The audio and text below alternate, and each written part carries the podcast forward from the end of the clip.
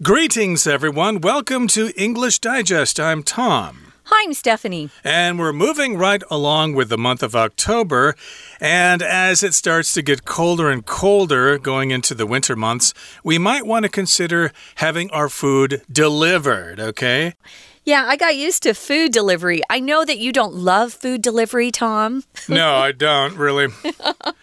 Uh, maybe because it's uh, well, not because it's it's convenient, or I don't think it's not convenient. Right. But I think uh, those uh, guys riding those scooters delivering food They're are a little too. reckless. Okay, they go a They're little too fearsome. fast. They don't obey they don't obey the traffic laws. So I don't want to support them until they start to behave themselves.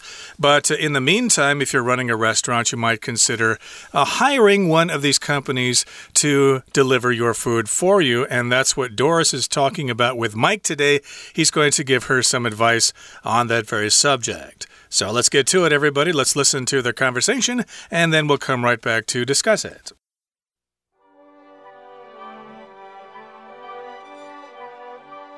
Thanks for taking the time to meet with me today.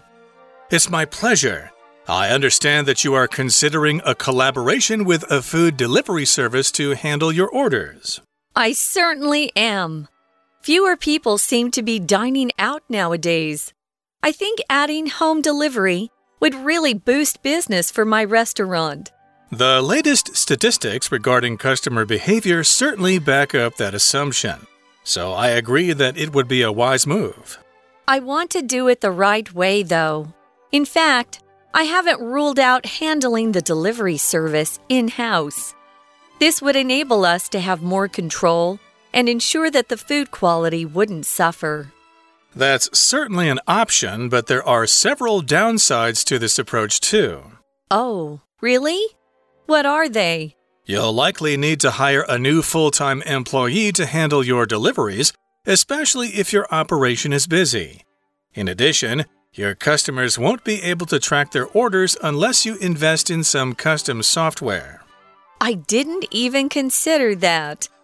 That would require a large investment, wouldn't it? Yes, you would need to allocate a large sum of money for that. On the other hand, you could start working with a delivery service immediately for just a fraction of that cost. You raise some excellent points. I'm going to do some more research to get some clarity on the matter before I make a commitment. Okay, guys, let's uh, let's take a look at the conversation here. We're weighing food delivery options. Often, when you have a choice to make, you'll weigh options. Uh, usually, people will write down a list of pros and cons. Hmm, what are the positive things if I if I make this decision, and what are the negative things if I make this decision? And then they'll look at their list and try to weigh the options and make a good choice. So we've got Doris here who's looking into perhaps using a food delivery service or maybe even having an in house delivery service. If it's in house, it means that restaurant would hire someone who would make the deliveries. Uh, indeed, and they're weighing the food delivery options. So look at this uh, word here, weigh here. That's a verb. And we use that when we want to find out how heavy someone is. I know in Chinese you'll ask, 你体体重多少? And so in English we don't say that. What is your weight? You can, uh, but uh, the more common way to ask someone's weight is, how much do you weigh? And in that case, we're using the word weigh as a verb here. So in this particular case, we're not trying to figure out how heavy these food delivery companies are. We're just kind of considering our options. We're just, um, you know, uh, considering it, thinking it over, and we're weighing those options. And Doris begins the conversation by saying, Thanks for taking the time to meet with me today. So, yes, of course, she's polite at the beginning because they're having a conversation and it's a business conversation. Yeah, it sure is. And it sounds like he's going to help her uh, make a good decision. So it's his pleasure. He's uh, happy to meet with her. And his understanding of the situation is, is that she's currently thinking about um, having a collaboration or um, working with a food delivery service to handle the orders of her restaurant. Now, I've noticed that some restaurants will work with all of the food delivery services really, there are only two main ones here in Taiwan right now. Um, we won't mention their names. But uh, I've also noticed that some restaurants will only work with one or the other. Um, you have to pay some of your profits to those food delivery services. Uh, so, anytime you use a food delivery service, it's going to cost the restaurant some extra money. But we kind of had to um, turn to food delivery services during the COVID pandemic. So, she is considering a collaboration or working together with a food delivery service. Exactly. So, collaboration here, of course, is a noun to consider a working partnership. With a food delivery service, you're considering having some sort of contract or some kind of professional relationship with a food delivery service, and that food delivery service will handle your orders. When people, of course, want food, they make an order over the phone or over the internet or whatever. And Doris says, Well, I certainly am. I am considering a collaboration with a food delivery service. Fewer people seem to be dining out nowadays. Uh, this trend might continue once uh, the COVID pandemic sort of passes us by when it's not so serious. People may still want to eat at home just to be on the safe side and because it's actually more convenient that way. If you go to a restaurant, of course, you need to figure out how to get there, you need to make the time for it, and you also need to, of course, find parking. Oh, that's always hard. Now, Mike says the latest statistics, which means the latest figures, the latest numbers, or you could say data uh, regarding the customer behavior, um, because they do studies about this kind of thing, of course. It's usually a marketing study that does um, these sort of uh, they look at customer behavior to know how they should market a product or what they should change to improve service. So um, he's talking about the latest figures, and he says it certainly looks like customers. Um, are wanting more home delivery service. Um, and they're not eating in the restaurant as much as they used to. So, if something backs up something else, it just means it kind of supports that idea um, we use that quite often in business. Well, that backs up his plan or that backs up the proposal that you um, wanted to do. So that kind of supports it. Now, what's an assumption? Well, that's one of our vocabulary words. And if you make an assumption, you're saying that you consider something to be true or to be the case, something that will happen in the future, but you don't have proof or you don't have evidence to back that up. Ooh, I just used backed up. Um, so yeah, an assumption is just something you you tend to think is true or you tend to think will happen, but you're not positive. You don't have evidence. Right. It's kind of based on uh, past experience or past information that you have. So you make an assumption or you assume something. To assume, of course, is the verb. You might make assumptions about people. For example, if uh, you have a customer who has always bought this product from you before, you might assume or make an assumption that they want to order it again. Uh, you never know for sure, though. You got to check each time. But of course, uh, she's got this assumption that more people are dining out, and of course, if they have some kind of home delivery service, it would boost business. And he says, yes, the statistics back that assumption up. They reinforce it, they make it uh, look like it's true. So I agree that it would be a wise move. It would be very smart to have some kind of collaboration with the food delivery service. Now, Doris says she wants to do it the right way, though. And she says, in fact, I haven't ruled out handling the delivery service in house or delivery service that would be supplied by her own restaurant. She wouldn't be using a food delivery service. To rule something out means you've kind of crossed it off the list of possibilities. Maybe you have some options or choices that you're looking at, and after you get some more information, you think, mm, no, I don't think I'm going to do that. For example, you might be looking to move. So you have different neighborhoods you've written down that you're um, interested in looking at. And after you see some apartments, you think, yeah, I'm going to rule out Da'an District. It's just not for me or it's too expensive, something like that. So to rule out just means you've decided not to consider something because of some information that you have. Exactly. And of course, she's ruling out the idea of doing in house delivery. If something's in house, it's uh, with your own company. And uh, I can only think of a couple of places that have in house delivery. Some of the uh, Western pizza restaurants, uh, Domino's and uh, Pizza Hut, I believe, have mm -hmm. those in house delivery services. They don't rely on the other ones. Although they use those too, Tom. Yes, of course, you want to deliver your product to your customers in whichever way possible. So, again, she hasn't ruled out delivering in house. And she goes on to say this would enable us to have more control and ensure that the food quality wouldn't suffer. So that's. Uh, that's an advantage, or those are some advantages to doing delivery in house, to do it yourself. Yeah, you can control the quality of your food. If, if somebody else delivers it for you, you know, it may not get there in one piece. That's true. And sometimes uh, I found that I'm waiting for my delivery guy or girl to come, but they have to make another delivery first. Meanwhile, my food's getting cold. So that's happened as well. So, what are downsides? Downsides are the negative aspects or part of something. Uh, the opposite is an upside, upside, downside, pro, con. Uh, we use all of those words. So, Doris goes, Oh, really? What are they? Well, Mike is telling her that it's going to cost more to do something in house. And if you're a pizza company, you probably can afford somebody in house because that's the primary part of your business is just delivering pizzas, right? He says you'll likely have to hire a new full time employee to handle your deliveries. And if you only have one person doing deliveries, that's probably not going to be enough.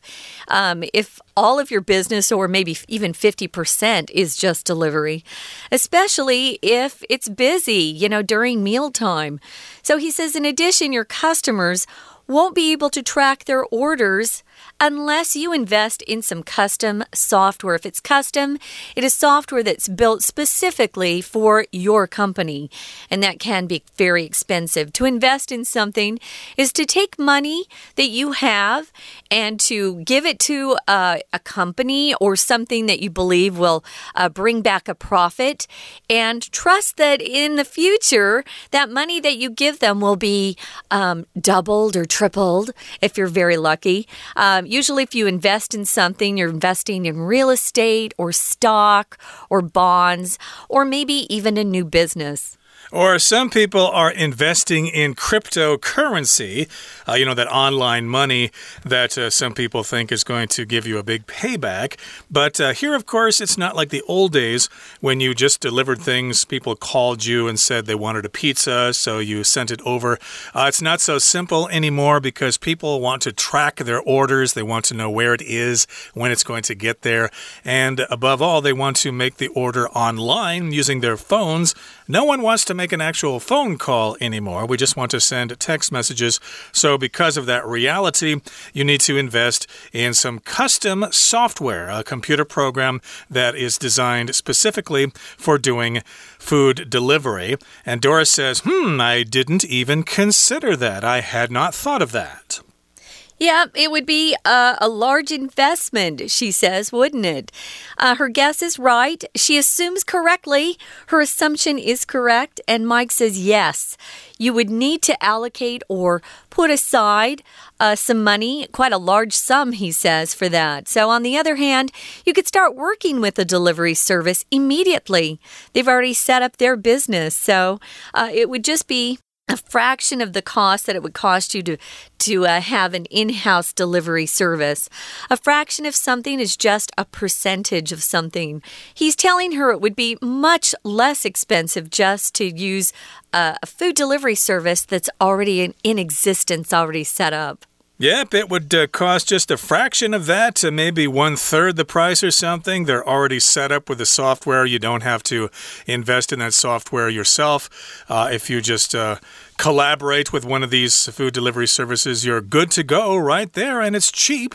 And Doris says, Hmm, you raise some excellent points. You've brought up some very excellent information that I need to think over. That's what a point is. Of course, she says, Yes, you've brought up some excellent points. You've raised some excellent points. I'm going to do some more research to get some clarity on the matter before I make a commitment. Now, here we've got the word clarity. Clarity just means you want things to be clear, okay? Clarity is just a word that means uh, it's uh, it describes a situation that is easily understood. There aren't things blocking the way. Uh, it's uh, not uh, going to have any extra information. It's just going to be clear and to the point. Yeah, so you understand what someone's trying to communicate. Um, clarity is very important. Now, she wants to get some clarity before she makes what she's calling a commitment. When you make a commitment, it's uh, like you're making a promise that you're going to do something. You make a decision and you don't go back on it. So when you make a commitment, to do something, you need to do a good job and not to say last minute that, oh, you know what? I'm kind of busy. Don't think I can get it done for you. Sorry. When you make a commitment, especially in your professional life, it's very important that you follow through and get it done. One of the things we're going to do uh, when we get back is talk about uh, some of these uh, ways we can express disagreement. But first, guys, we're going to listen to our Chinese teacher.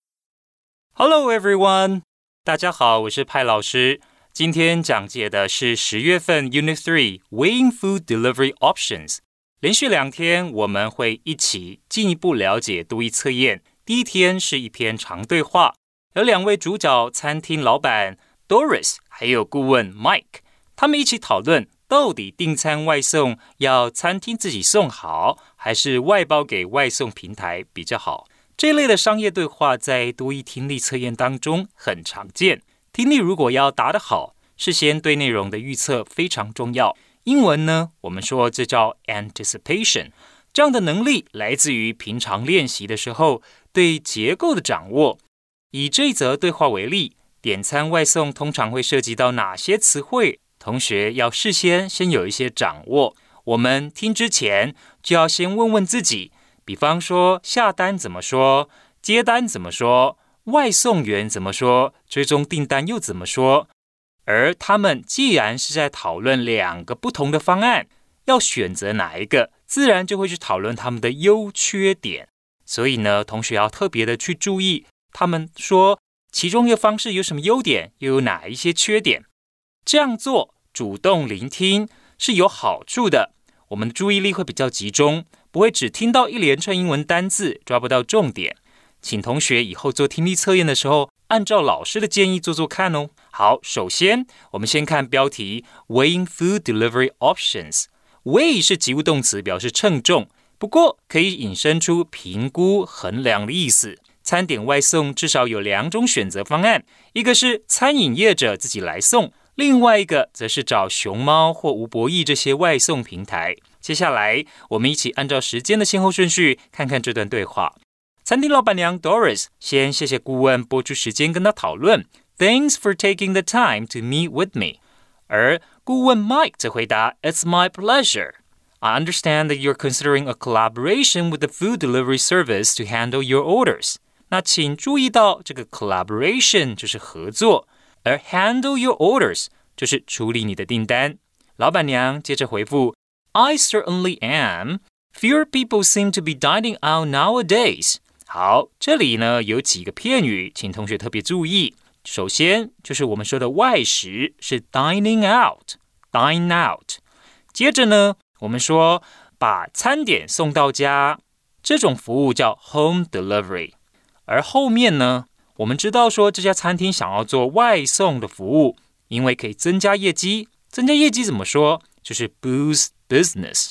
台湾三级警戒期间，餐厅不能提供内用，只有外带。You can only order take out，或者呢英式英语所说的 take away。Mike 接着又说 The latest statistics regarding 好，请看到这个句子，请同学呢特别注意 back up that assumption，就是这证实了这样子的假设，数据呢证实了这样子的认定假设。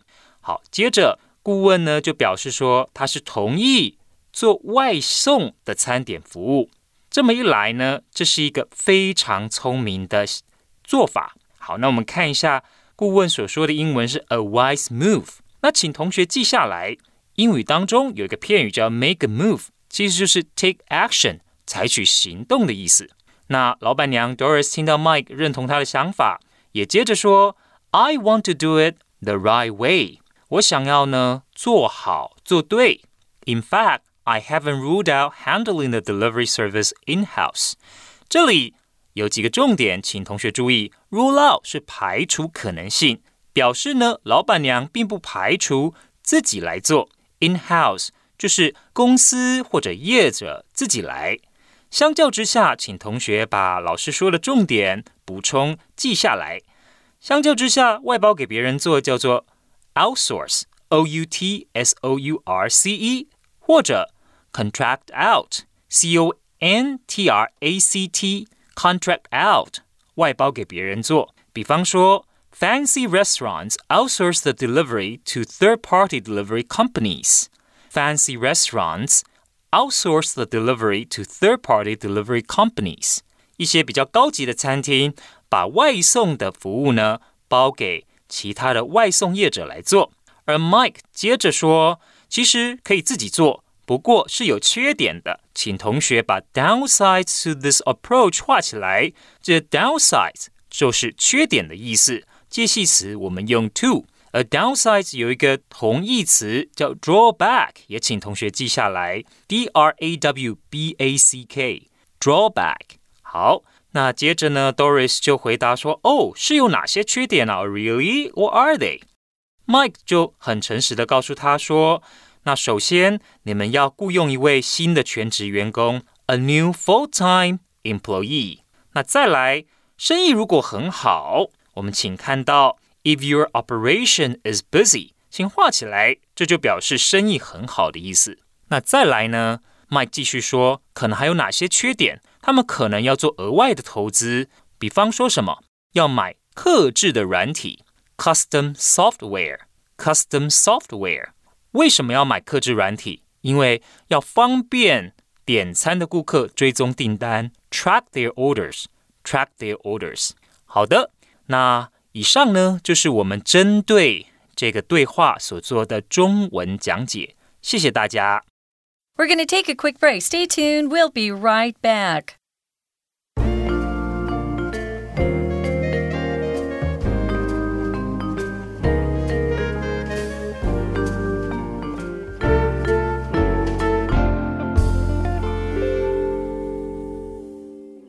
Okay, everybody, let's continue with our lesson. We've got some useful expressions and we've got a discussion question for you. So let's uh, talk about some of these useful expressions. Remember, Doris and Mike are having a discussion, and sometimes when you have a discussion, people don't agree on certain points in the discussion. Okay, do you support this political party? Yes, I do. No, I don't. So you disagree. And how do you express disagreement? Well, here are some examples the most common thing to say is, I don't think so. What you said is something I do not agree with. I don't think so. So here's the example sentence I don't think so. I believe the opposite will happen. What you say will happen will not happen. Actually, the opposite will happen. Instead of the prices going down, they'll go up. Yeah, I think the way these are ordered, Tom, it seems like one is the strongest way to disagree. Number two is sounds a little bit more polite. And then number three is the most polite or the one that sounds less like you're completely opposed to what someone's saying. So I'm afraid I disagree. I'm afraid I disagree. It also depends on the tone of your voice. Um, one of the things you don't want to do is say, You're wrong. You're just wrong. Um, so these are polite ways to express disagreement. We like to say you should be agreeable when you disagree with someone. So, um, number two, I'm afraid I disagree. I don't believe raising ticket prices for this show is a good idea. At work, in businesses, we often have conflicting ideas. Um, sometimes um, I work with a group of people uh, at church, and we have a council that we uh, talk about different issues. And I think it's really interesting how some people are really good at th saying things like, oh, that's a good idea. What I would do is I would just change this a little bit. Um, but you can be very uh, pleasing and agreeable as you disagree with someone. And that's important if you're speaking to your superior, your bosses, even your coworkers. Uh, yeah, I've noticed that here in Taiwan, you can't be so direct with someone. If they uh, say something that you don't agree with, you have to be kind of nice about it. You have to give them face. Otherwise, they'll get mad at you and never want to talk to you again.